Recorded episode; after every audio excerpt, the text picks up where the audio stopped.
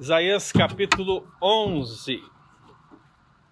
Lembrando, irmãos, que as nossas lições estão sendo gravadas e estão sendo disponibilizadas no aplicativo da igreja. Lá você também pode acessar os PDFs das apresentações de PowerPoint. Então nós cercamos você por um lado, cercamos por outro, cercamos por trás, cercamos pela frente, para que você estude a palavra, meu querido, e possa crescer. E hoje a lição que estudaremos é a lição de número 6, de título. Alguns sabem, né? Alguns sabem, graças a Deus. O renovo de Gessé. Então, Isaías 11, sim? Ah, Isaías 11, versículo 1 a 16.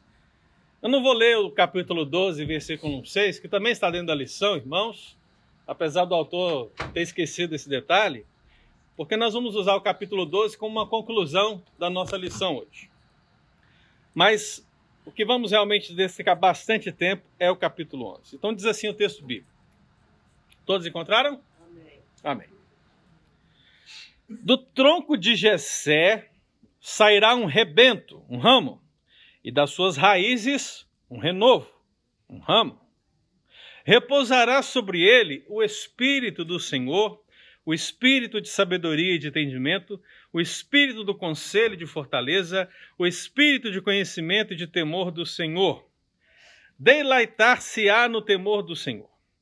Não julgará segundo a vista dos seus olhos, nem repreenderá segundo ouvir dos seus ouvidos.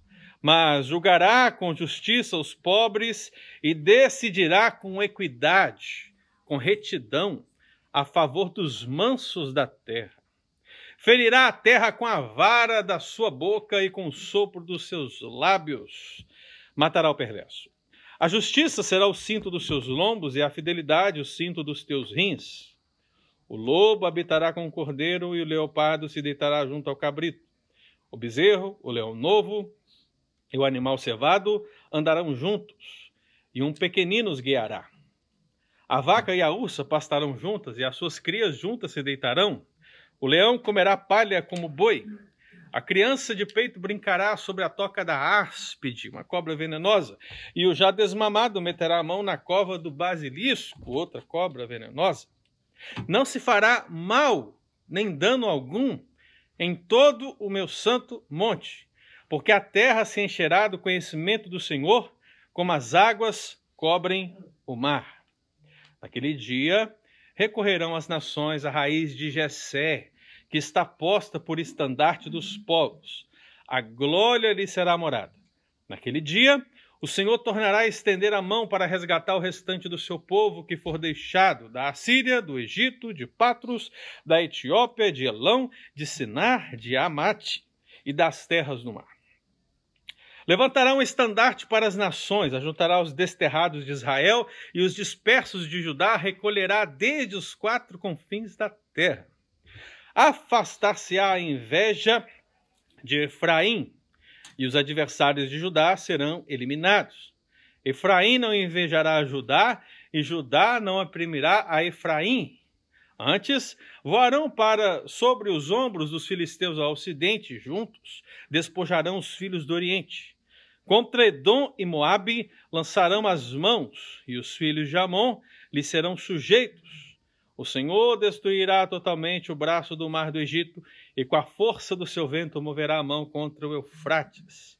E ferindo, dividi-lo-á em sete canais, de sorte que qualquer o atravessará de sandálias. Haverá caminho plano para o restante do seu povo, que for deixado da Assíria, como houve para Israel no dia que subiu da terra do Egito. Graças a Deus. Amém, amados? Vamos orar? pedir a Deus que possa falar o nosso coração.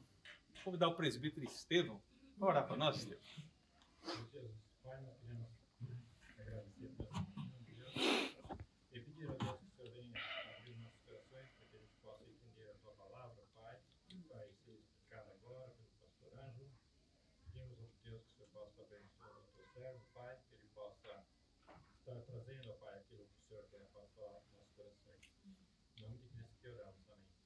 Amém, Jesus.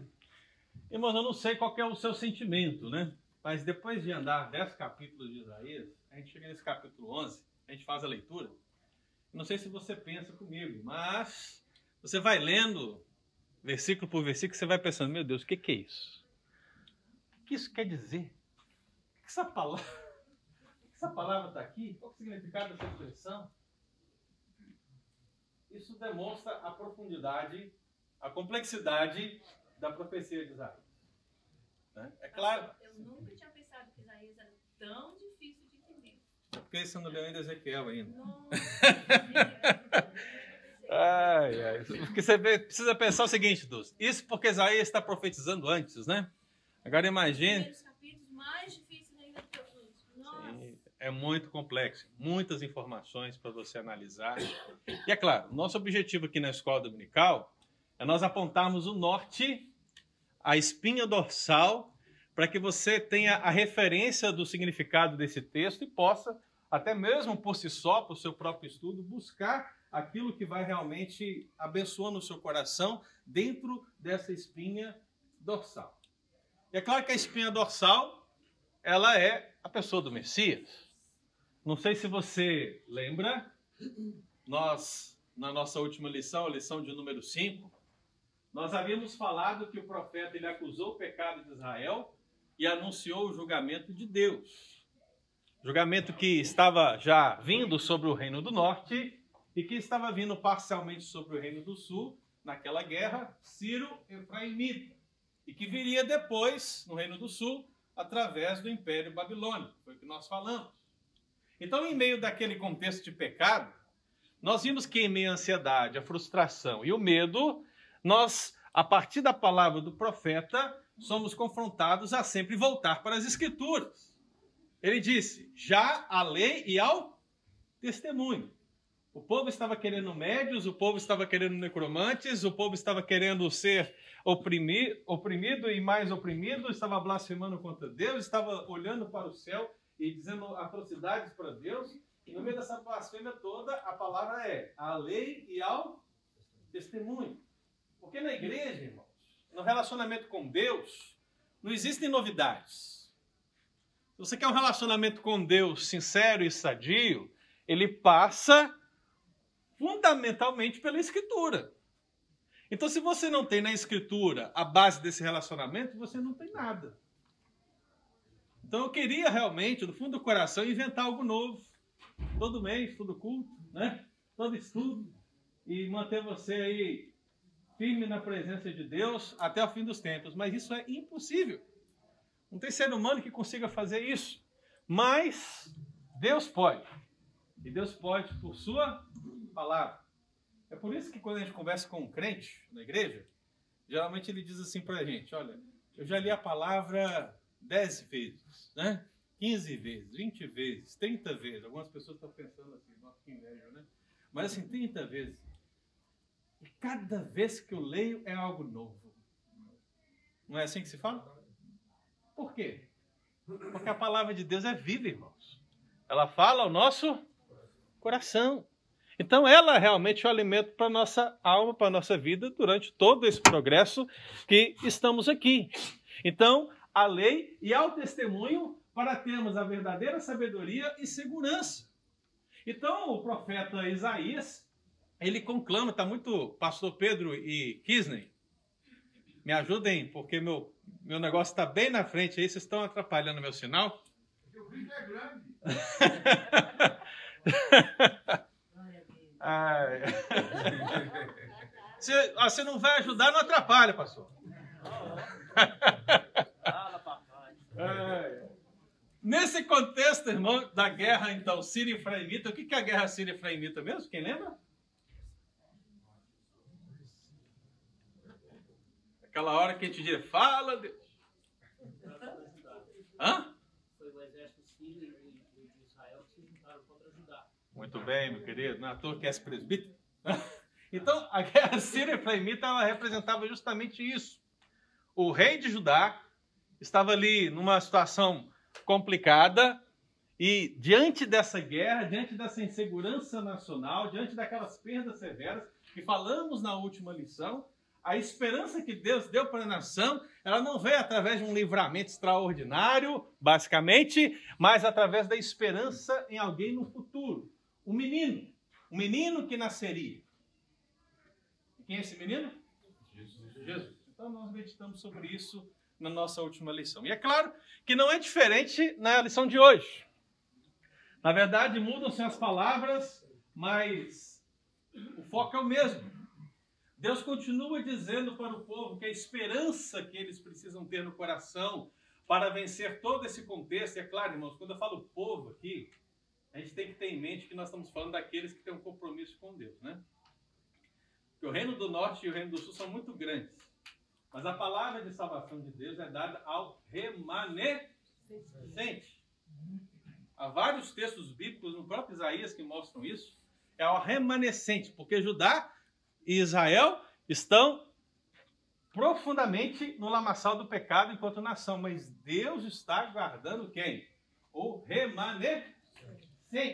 Então Deus dá a palavra remanescente. Eles deviam colocar a esperança não no rei, não no exército, não nas suas próprias forças, mas deviam colocar a esperança além deles mesmos, fora deles, para a promessa que Deus estava dando a cada um deles. Não apenas agora um menino, mas um rei. Então, na lição passada, ele deixou bem claro que o Messias seria alguém da, que reinaria como Davi. Agora, ele deixa bem claro que esse que reinaria como Davi também é da descendência de Davi.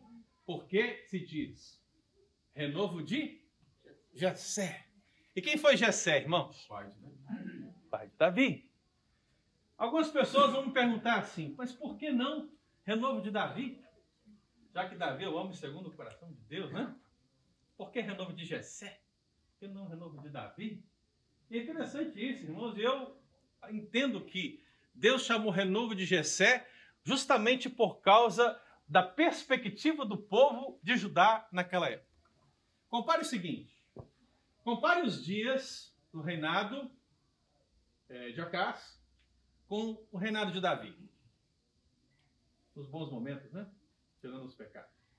Na época de Davi, e depois também na época de Salomão, seu filho, seu descendente, havia uma prosperidade, havia uma abundância, né? Havia coisas maravilhosas. Era, era o período auge da nação.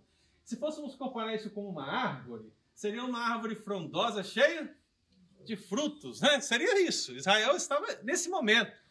Mas depois que houve o rompimento da nação, a divisão do reino do norte e do reino do sul, e os muitos reis que se levantavam e, e levavam o povo à idolatria e a toda sorte de pecados, é como se essa árvore tivesse sido derrubada e restado apenas o tronco dela. Quem que é o tronco? Remanescente. Remanescente. É isso aí, você está caminhando comigo. Se a árvore é toda Israel e por causa dos seus pecados ela caiu e sobrou apenas o tronco, quem é o tronco? Remanescente. Remanescente. Então é interessante isso. Porque Deus então ele inicia a profecia e ele diz: olha, do tronco, daquilo que está restando, brotará um ramo, um rebento. E esse rebento é o rebento de Jessé. Então não se coloca Davi, porque na época de Davi a árvore era frondosa, cheia de frutos. Então quando se volta a Jessé, se volta ao princípio, se volta às bases, se volta ao começo de tudo. Quando Samuel foi lá e procurando, e procurando o rei, né? Tem alguém aqui? Tem outro filho? Você tem? Como é que é? Então veja como Deus é perfeito na sua profecia. Ele está dizendo: a nação está derrubada, mas há um remanescente. E desse remanescente virá alguém que reinará sobre o meu povo. Alguém que é da linhagem de Jessé. Alguém que é da raiz, que é chamada raiz de Davi. Ele é aquele menino que foi profetizado anteriormente na lição que meditamos no ano passado. Ele é aquele maravilhoso conselheiro. Ele é aquele pai da eternidade. Ele é aquele príncipe da paz. Ele é o Deus forte. Continuar? Claro. É, Apocalipse fala que, que, cordeiro ele é, é raiz de Jessé, ou raiz de Davi, mas ele é descendente também. Então, nesse caso, isso seria a ideia de. É, é, o profeta também estaria apontando tanto para a divindade como para a humanidade de Cristo, porque ele é raiz, ou seja, veio antes. Uhum. E descendência veio depois de Davi. Não, não necessariamente, mas a sua referência bíblica é correta. Porque, na verdade, o que Isaías profetizou foi confirmado por João. Então, não se trata de ver de diferentes perspectivas. Porque dizer que é de Jessé, nesse contexto, é dizer que a nação derrubada estava e que agora ela seria reerguida pelo renovo. Mas lá na frente, em Apocalipse, pensando no descendente e alinhando-se com Davi, está pensando na promessa como um todo. Então é só uma questão de aplicação, mas a ideia é a mesma, não tem diferença. Eu ia até citar os textos de Apocalipse, né? Apocalipse 5, Apocalipse 21, que você falou. Mas eu acho que o texto mais interessante para a gente pensar aqui dentro dessa realidade é Mateus 2. Quem abrir primeiro vai ganhar o bolo da Helena. Mateus 2, 23. Eu vou abrir o meu para primeiro. Mateus 2, 23. Vamos lá, vamos lá. Quem quer o bolo? Cristo. Ele para que se cumprisse que fora dito pelo profeta dos profetas, ele será chamado Nazareno. Ele será chamado Nazareno. Ele será chamado? Ele será chamado? Agora você vai me perguntar assim, qual que é a relação? Eu não sei na sua Bíblia, se você tiver uma Bíblia escrita, aí tem alguma referência? Isaías 11:1. Ah, não acredito. Billy? Yeah. Não pode.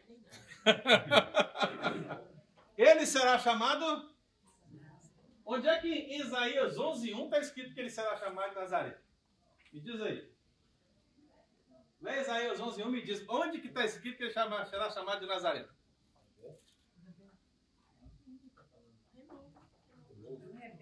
A leitura simples de cada um de vocês tem que mostrar. Não está dizendo. Qualquer leitura simples você tem que dizer. Não está dizendo. Só que eu vou dizer. Não, está dizendo. Aí você vai me perguntar. Está dizendo onde? Aí eu vou te dizer. No rebento. No rebento, no ramo. Por quê? Olha só, gente. Olha que coisa preciosa. A palavra para ramo aqui é a palavra netzer do hebraico. A palavra netzer, obviamente, está no masculino, porque é o ramo. O hebraico é cheio de coisas, né? Quando é masculino é uma coisa. Quando é feminino é outra, né? Então, no masculino, ela significa o ramo. Mas no feminino, ela vai ser usada no sentido figurado, dando nome a uma cidade. Qual cidade? Nazaré.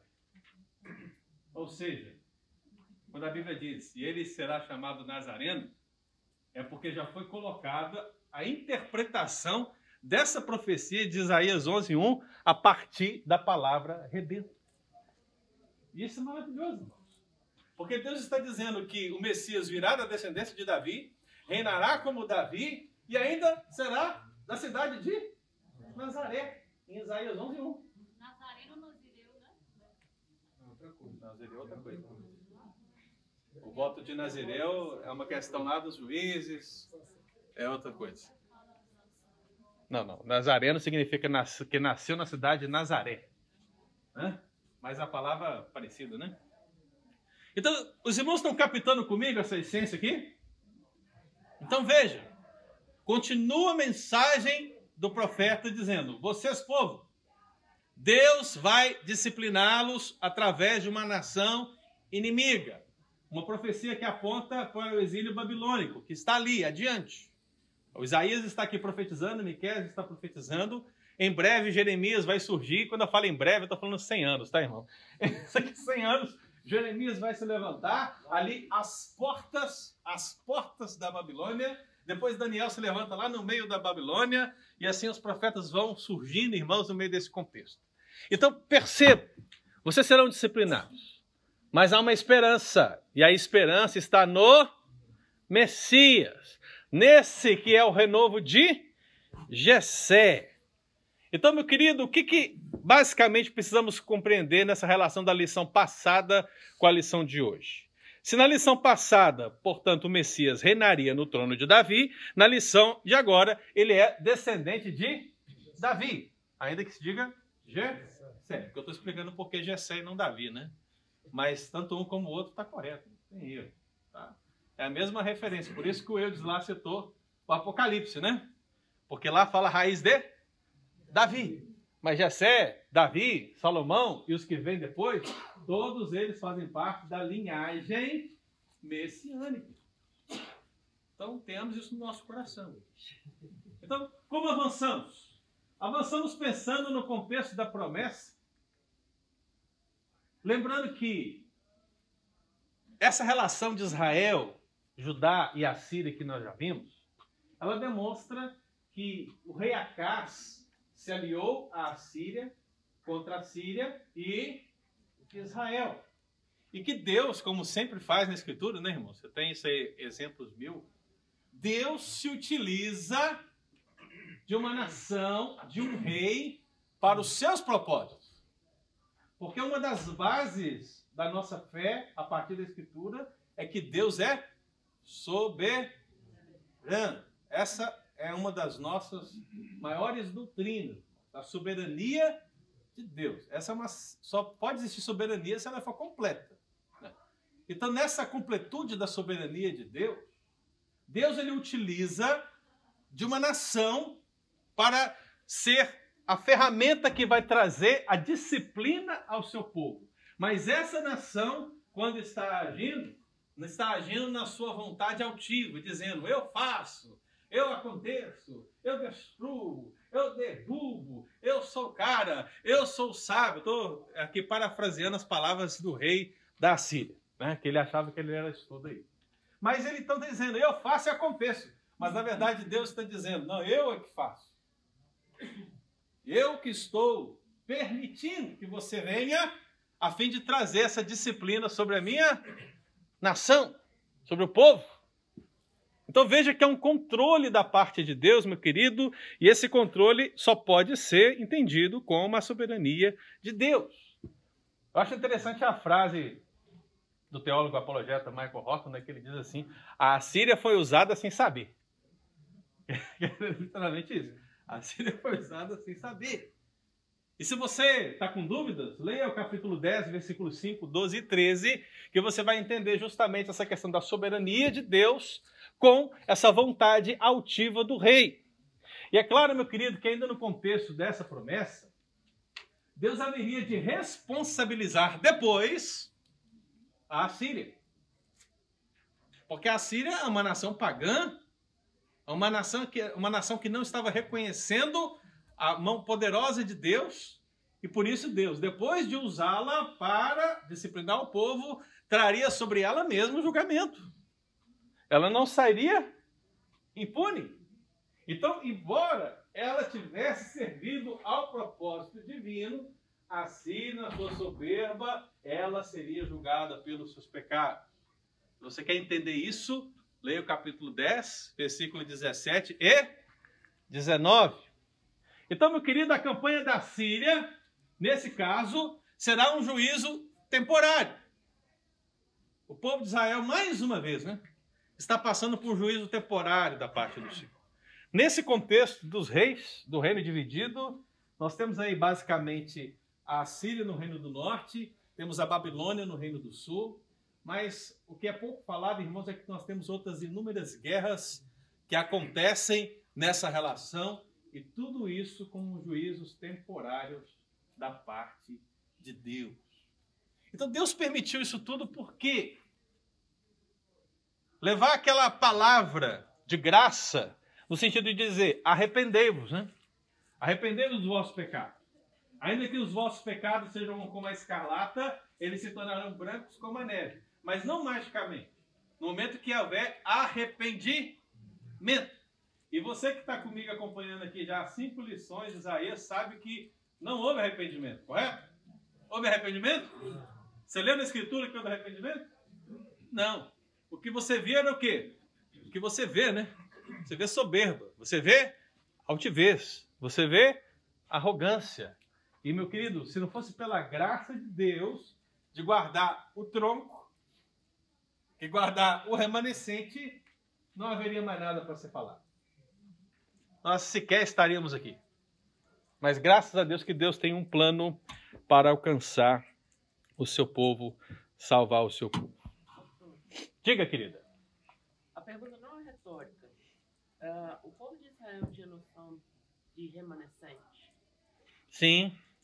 Por que, que tinha esse conceito? Porque o profeta está ensinando isso desde o antepassado antes. O remanescente principal, a, a figura mais primeva do remanescente é aquela que fala assim, Gênesis 3,15. O descendente e a descendência. Ali que começa. Israel tinha conhecimento desde Gênesis 3,15 dessa relação de remanescente. Se você passa, por exemplo, na época de Moisés, você percebe que Deus olha para o povo e quando o povo peca, quando o povo faz coisas terríveis, coisas terríveis acontecem também, julgamentos pesados. Pessoas são eliminadas, pessoas são mortas, mas algumas pessoas se levantam e dizem: Eu não sei o que vocês vão fazer, mas eu e minha casa serviremos ao Senhor. Então, essa, essa premissa ela vai avançando de Gênesis 3,15, vai passando pela época do povo de Israel nessa construção, até chegar no reino, e a partir da palavra dos profetas, a mensagem do remanescente, não apenas na palavra remanescente, mas em outras muitas palavras, agora não me vem aqui é, palavras para descrever isso, mas há muitas palavras para descrever o remanescente, onde Deus sempre mostra que existe um grupo que permanece fiel a Ele. O rebento é para o remanescente. Sim. Daí eu entendo a dificuldade dos judeus de Uhum. aceitar um Cristo que É como difícil. é até hoje. É, por, eu, É difícil. por isso que eu falei que a pergunta não é retórica. Não, não. Porque para o judeu até hoje, como é que me nasce um, Aham, re- um menino lá na manjedoura que ia ser o rei? aham. Ele é um profeta, né? É um profeta. Mas, mas o, o, o menino, o rebento, é só para o remanescente.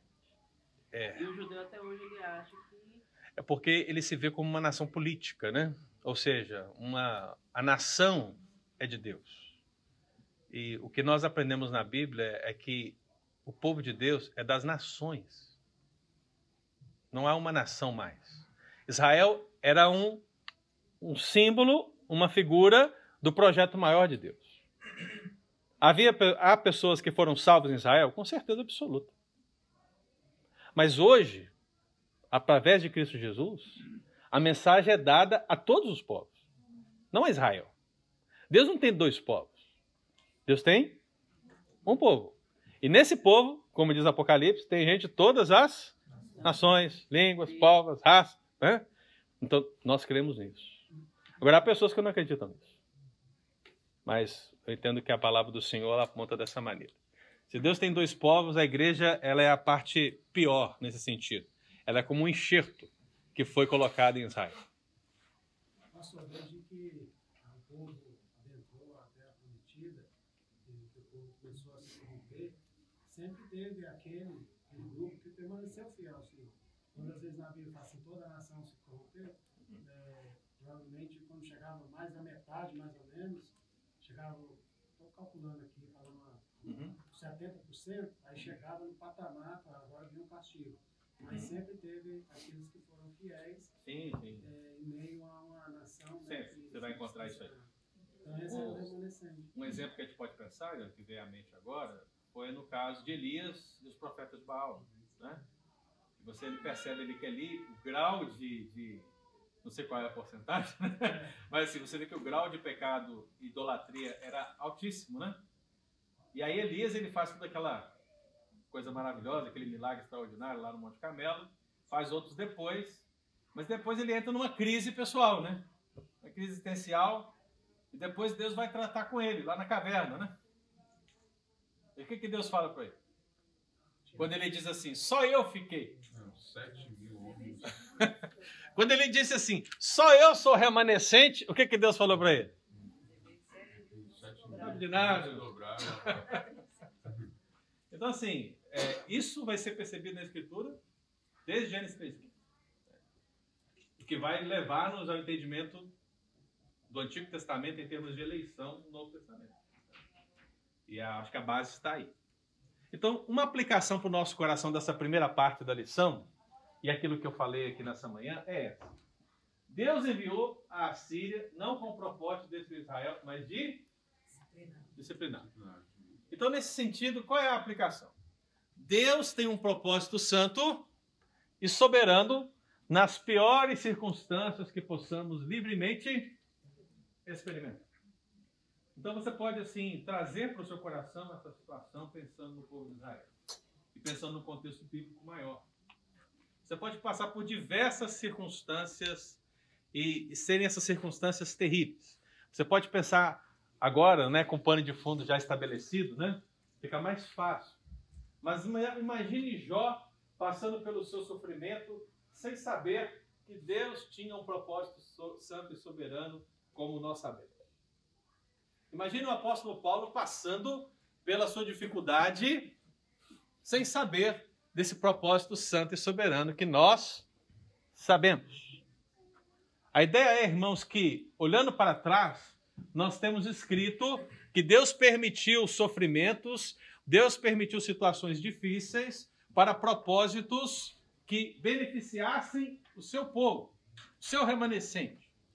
Então não é diferente na nossa vida. Se você estiver passando alguma situação que você levante a indagação, Deus, por que eu estou passando por isso? Deus, por quê?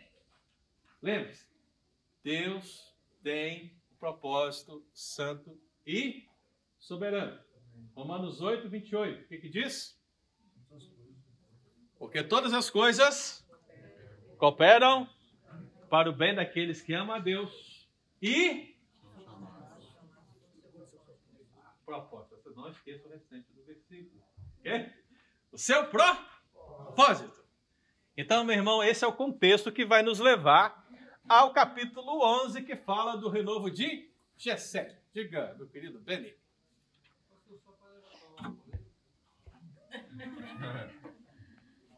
Pra você. Sabe que ah, esse vai ter visto o povo de Israel, teve nações que se levantaram contra o povo, essas nações Deus odiava elas. Volta, uma série de coisas. E elas trouxeram juízo. Desde o início do povo de Israel, né? Aí, essa semana, um dos nossos irmãos postou uma frase que me deixou intrigado. Às vezes Deus permite o que odeia para realizar o que ama. Realmente. Você concorda com isso? Repete a frase? Às vezes Deus permite o que odeia para realizar o que ama.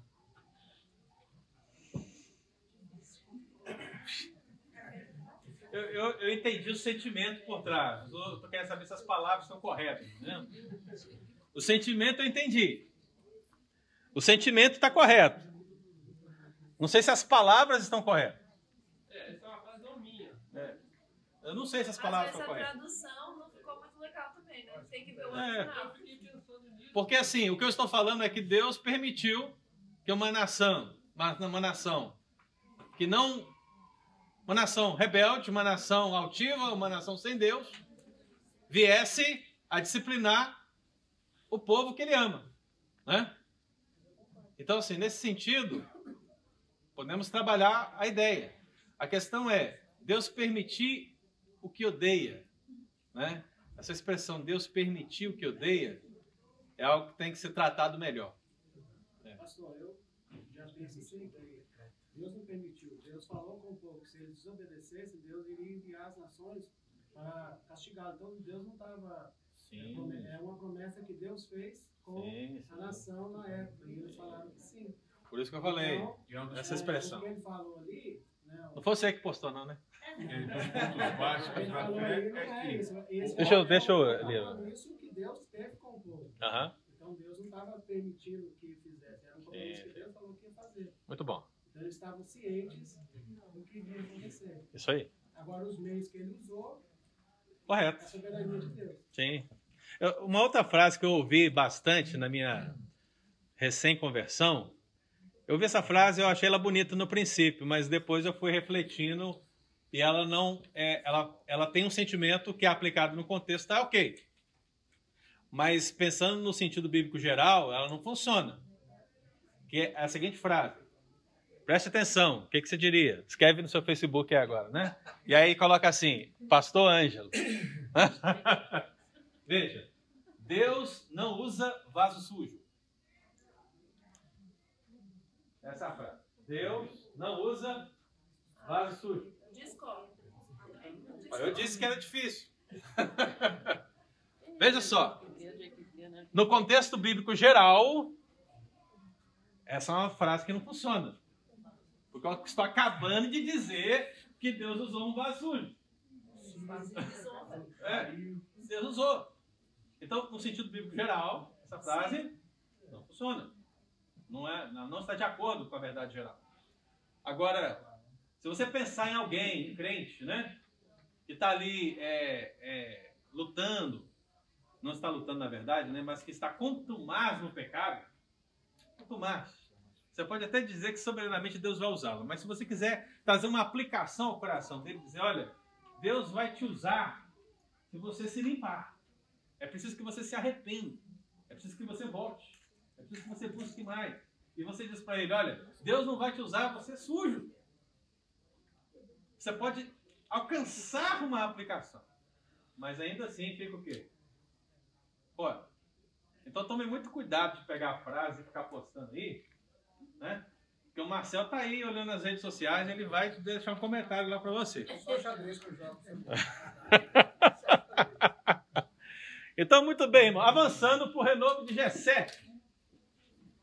Eu queria que você percebesse o seguinte: Isaías 11, 1 a 9, é uma outra maneira do profeta fazer aquelas qualificações de Isaías 9. Quais são as qualificações maravilhosas de Isaías 9? Maravilhoso conselheiro, Deus forte, Pai da eternidade, príncipe da paz. Aqui o profeta ele revela que o Messias, o renovo de Jessé, ele vai governar baseado no Espírito. E é claro, são vários espíritos, não é? É o que está escrito aí? Você lê Apocalipse, a Bíblia diz que Deus tem sete espíritos, né? Então tem um espírito que deve funcionar nos Estados Unidos, um espírito que funciona no Brasil, deve ter um espírito mais alto, um espírito mais baixo, deve ter um espírito em forma de pomba, outro talvez em forma de carneiro, nunca saberemos. Não saberemos, irmão. Deus tem apenas um Espírito, o Santo Espírito, a terceira pessoa da Trindade. Então, quando se fala os sete Espíritos de Deus, está se falando na onipresença, onisciência e onipotência, o alcance total desse Espírito sobre a criação.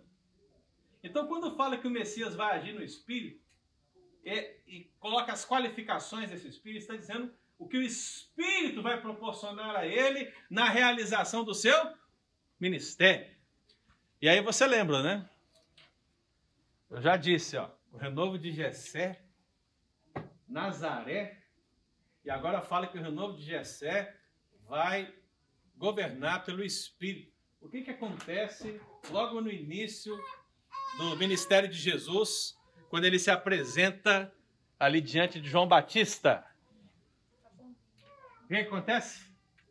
O Espírito Santo vem sobre ele. O que, que é isso, irmão? A confirmação da profecia.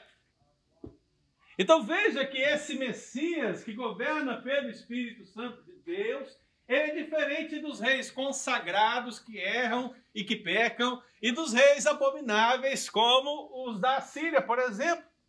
Os reis que erram e que pecam, vamos pensar, por exemplo, Davi, já que ele está aqui na linhagem messiânica, né? Davi, ele é um homem que peca? Davi é limitado? É. Então, Davi, como um homem segundo o coração de Deus, ele até podia governar com certa equidade. Ele até podia fazer coisas que agradassem ao coração de Deus, mas não podia fazê-las o tempo todo, porque ele era pecador, ele era limitado. Agora, esse rei é diferente. Lembra do contexto. O contexto é o rei Acás, o contexto é o rei da Síria. Esses dois reis só fazem o que é mal perante o Senhor. Mas Deus olha para o remanescente e fala: tenho esperança. Um rei se levantará que será diferente desses. Ele governará perfeitamente com a capacitação do Espírito Santo de Deus. Você entende, irmão? Entende por que ele é rei? Nesse contexto da profecia? Porque o referencial de rei para o povo era o pior. Então Deus está dizendo: eu vou enviar o melhor. Tenho esperança. Leia capítulo 11, versículo 2, 3, já lemos, né? Mas veja como ele fará esse governo pelo Espírito. Sim, é, nesses profetas aqui na Bíblia, se confunde mi- muito as profecias que serviam para o povo ah, naquele momento e as profecias que vão servir para o futuro, né? Talvez por isso que seja tão difícil desvendar o Apocalipse, porque eu, eu já li essa passagem várias vezes, mas eu queria que o senhor me ajudasse a entender o versículo 6 em diante. eu vou chegar lá. Ah, você vai chegar? Obrigado. Eu ainda estou no 3. Sorry, segurei, segurei. Aí você faz a pergunta. Então veja o seguinte, irmãos. O que a nossa irmã Gemima falou é uma verdade. É, em termos de Apocalipse, eu creio que seja mais fácil. Porque o Apocalipse, basicamente, 90% dele, se nós formos como Erione, que gosta de colocar porcentagem, né? Então, 90% está referindo a coisas que já aconteceram. Situações que já estão realizadas. E 10% ainda não. Então, quando pegamos o profeta Isaías, já é complicado. Porque o profeta Isaías, ele, você vai lendo, você tem a seguinte perspectiva. Tem hora que ele está olhando para o passado, porque ele está olhando para o norte. Tem hora que ele está olhando para o presente, porque ele está olhando para a política geral. Tem hora que ele está olhando para um futuro próximo, algo que vai acontecer ah, daqui a pouco, daqui 50 anos. Por exemplo, quando Senaqueribe é derrotado, é um juízo parcial de Deus. Então, o que, Deus pode fazer na nação da Síria? Eu disse né, que Deus traria julgamento. Esse julgamento da nação da Síria basicamente demorou 100 anos o processo geral. A Síria caiu no século VII, oitavo, ano de 702. Ela caiu ali. Mas demorou 100 anos, basicamente. E nesse processo, várias batalhas foram travadas. E juízos de Deus foram acontecendo até que ela caísse e o juízo completo de Deus fosse realizado. Então, Isaías vai olhando e você vai tentando enxergar isso no decorrer da história. Naquele dia de Senaqueribe, Deus mandou um anjo. Um anjo. E esse anjo derrotou 185 mil. 185 mil. Um? Um anjo.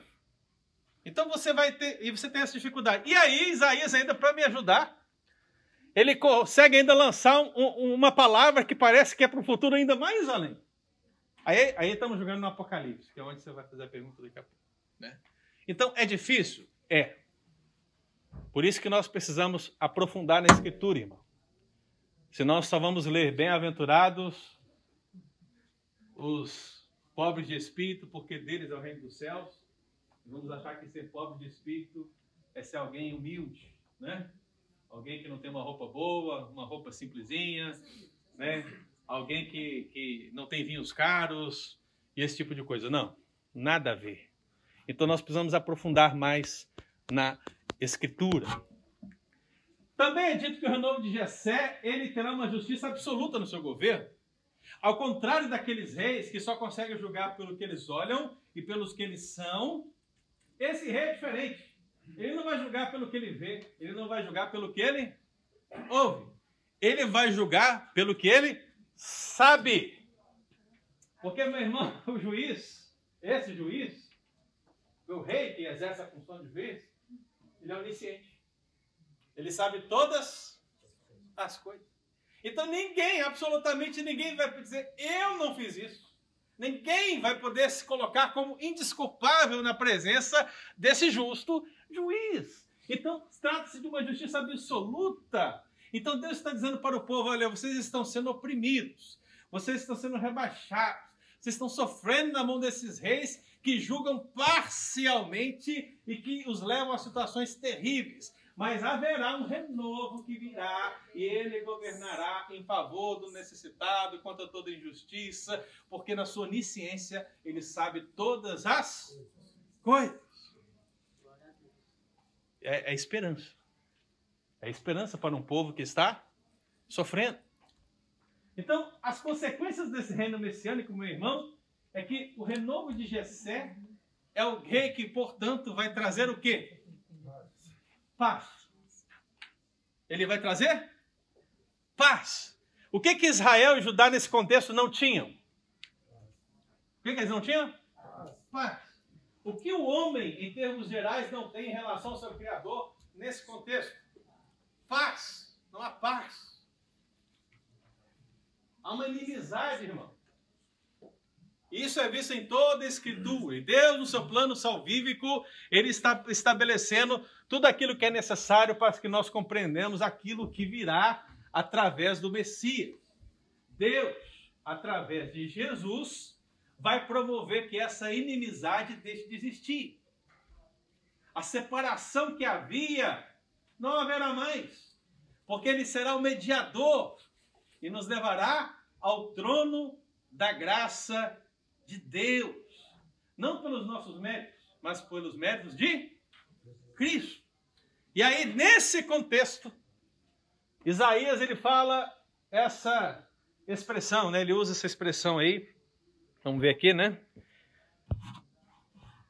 O lobo habitará com o cordeiro, o leopardo vai estar junto com o cabrito, o bezerro, o leão, o novo e o animal cevado vão andar juntos, o pequenino vai estar guiando eles, o leão comerá palha como boi, a criança de peito estará lá com a cobra e outras coisas mais. Pastor, E. Eu perguntar. Sim. Deus vai mudar a dieta dos animais? Vamos pensar o seguinte, eu vou explicar isso agora. né? Isso é bem complicado É. na minha cabeça. né? Claro que é, na minha também. Mas veja o seguinte, vamos explicar esse texto. Seis notas. A maior dificuldade que temos em relação a isso é porque, via de regra, nós vemos essas imagens em revistinhas do Testemunho de Jeová. Né? Essa imagem dessa pacificação toda, ela está em revistinhas do Testemunho de Jeová. Alguns princípios precisam ser estabelecidos. Primeiro, por causa do pecado do homem, não somente o homem, mas toda a criação estão padecendo. Tempo, geme chora. Sim, é o que disse o apóstolo Paulo em Romanos, né? Então esse gemido é, de uma natureza animal e até mesmo de uma natureza inanimada, ela procede do fato de que toda a criação ela sofre as consequências do pecado de Adão. Então, quando nós olhamos para o Éden, nós não temos muitas informações para dizer como era o estado original naquela condução da natureza, mas temos algumas. Temos algumas direções. E a partir do pecado, tudo muda. A geração, essa criação, ela está sofrendo. Então, ao que parece, muitas circunstâncias da criação mudaram depois da queda. Dizer o que é, o que que não é, difícil. Mas mudaram. Há uma ordem na criação, mas há também uma desordem em vários sentidos. Decorrentes de quê? Do pecado. Então, algumas pessoas vão apontar agora lá para o Apocalipse, né? E estou dentro, da sua pergunta, né? Ah, eu só queria saber em qual tempo se encaixa Isso, isso, isso. aqui. Então, É. As pessoas vão dizer que no Apocalipse, depois do reino milenar, ou até mesmo no meio do reino milenar, dependendo da sua visão, né?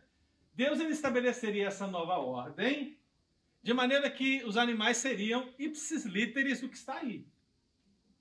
Ou seja, que o reino de Deus seria um paraíso restaurado, onde até mesmo, como disse aqui o nosso irmão, né?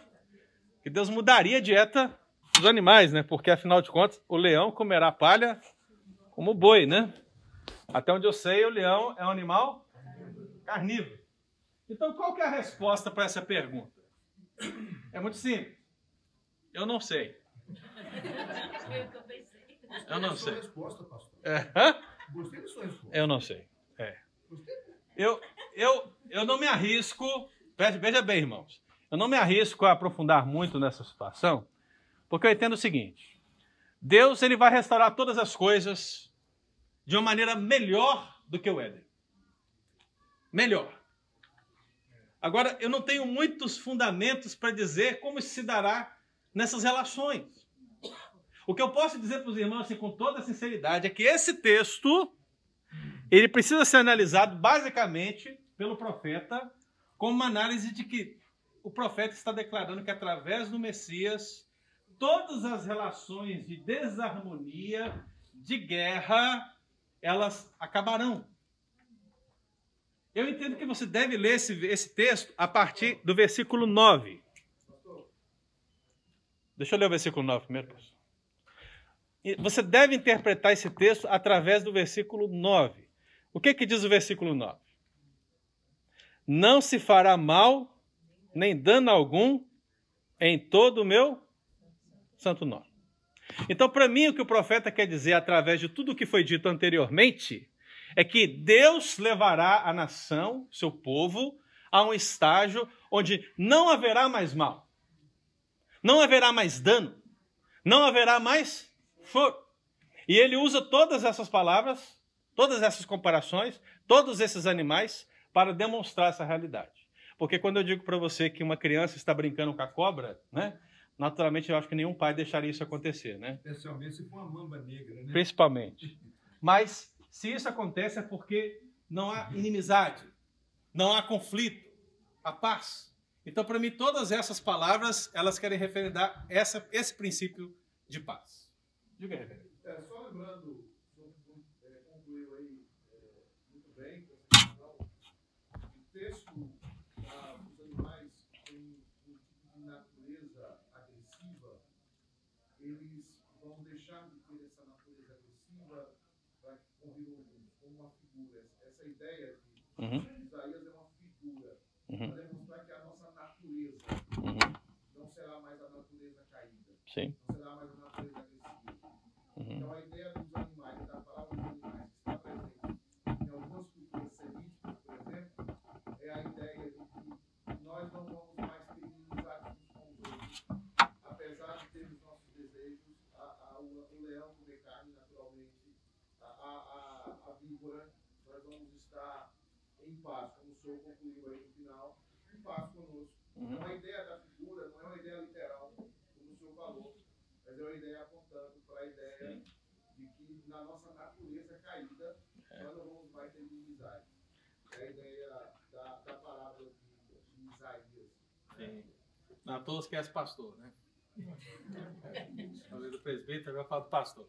Mas veja, irmão. Então, assim, esse pensamento que o pastor levantou é o pensamento da maioria dos pais da igreja. né? É, mas existem visões, até mesmo dentro da perspectiva reformada, mas todas elas são teorias. Não tem como você propor teorias como se fosse verdade. né? Se você pesquisar, o reverendo já mencionou aqui o doutor Heber Carlos, né? o Heber Carlos talvez seja um dos pastores que tem uma visão mais interessante dessa perspectiva de Éden e Éden restaurado, que vale a pena você aprofundar. Mas ela é diferente em muitos sentidos. Então, quando eu digo assim que eu não sei, eu digo que acho que é, como interpreto que é, mas estou estudando outras possibilidades também. Diga. No rodapé da Bíblia, você falou que a gente não pode interagir muito no rodapé da- das Bíblias, né, dos estudos, mas Interessante. aqui fala que o senhor, o senhor- mais ou menos o senhor falou, que esse texto faz referência ao Éden, seria uma paz, harmonia, que a gente não sabe como foi, do Aham. Éden, esses animais, do antes Sim. É porque toda a criação ela sofreu com o pecado. Então, o Éden. O Éden. Uma, uma expressão, o Éden se corrompeu juntamente com o homem. O Augusto Nicodemos ele usa uma, uma comparação. Está acabando o meu tempo, irmãos? né? Eu vou, eu vou usar a conclusão da lição de hoje na lição do mês que vem, para que a gente possa iniciá-la. Eu sabia que nós íamos agarrar nesse ponto aqui. Mas vejam, para os irmãos entenderem, eu acho que essa é uma figura que expli- expli- explica bem. Qual que é a situação que envolve a natureza que geme e o homem que pecou e a relação das duas coisas? Ele coloca da seguinte maneira: Imagine um animal, ok? Imagine um animal. Esse animal está numa jaula. E esse animal está na jaula, ele está ferido, ele está gritando, ele está gemendo, ele está sofrendo, ele está na jaula, ele está preso.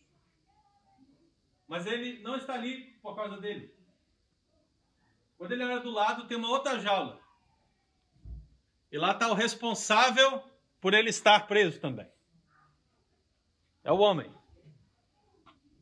E ele olha para aquele homem e ele está esperando a liberdade desse homem para que ele seja também liberto. Então acho que essa figura talvez vai, vai levar você a compreender um pouco melhor essa questão. Quando fala que a criação geme, é claro que quando falamos da criação, irmãos, há uma criação animal, mas também há uma criação vegetal, há uma criação inanimada. A expressão geme, ela precisa ser analisada uma perspectiva metafórica. A ideia é que Deus vai restaurar todas as coisas. Deus não criou tudo isso para destruir no final. Deu para entender? Deus não criou tudo isso aí para agora eu vou dar cabo de tudo. Ah, não. Deus criou tudo isso, fez o quê? Bom, né? Bom. O homem foi e deteriorou. E Deus disse: Eu vou restaurar. E vou restaurar através de quem? Do renovo de Jessé. Toda essa rebeldia, essa inimizade, essa separação, toda essa perspectiva que foi colocada pelo profeta aqui vai deixar de existir, porque no reinado messiânico ele trará paz. E essa paz, nesse último minuto, irmão, ela vem através da igreja. Efésios 2, abra sua Bíblia. Efésios capítulo 2, 14 e 18. Efésios 2, 14 a 18. Minha Bíblia está abrindo aqui ainda. Efésios 2, 14 a 18. Diz assim, eu estou na NVI, peraí. Diz assim: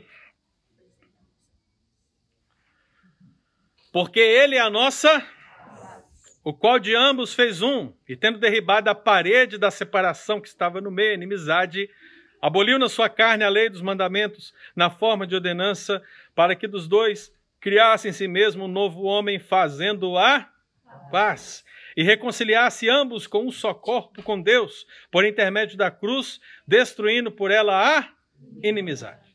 E vindo, evangelizou paz a vós outros que estáveis longe, e paz também aos que estavam perto, porque por ele temos acesso ao Pai em um Espírito. Parece que esse texto do apóstolo Paulo está baseado em Isaías 11.1, né?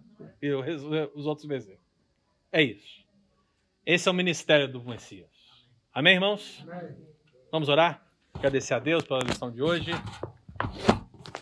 Pai, nós queremos agradecer ao Senhor, ó oh Deus, pela lição de hoje. Queremos louvar o Senhor pela participação dos irmãos. E, ó oh Deus, naquilo que nós não tivemos, possamos ser claros o suficiente, que o Senhor possa nos ajudar, ó oh Deus, a termos mais clareza na apresentação da tua palavra. Mas, em suma, ó Deus, que nós possamos buscar conhecer mais porque a palavra do Senhor Deus ela é repleta de ensinamentos, cheia, ó Deus, de alimento para as nossas almas. Por isso, abençoe a tua igreja para que ela deseje cada vez mais esse alimento sólido em nome de Jesus. Amém. Amém, Amém querido? Deus abençoe.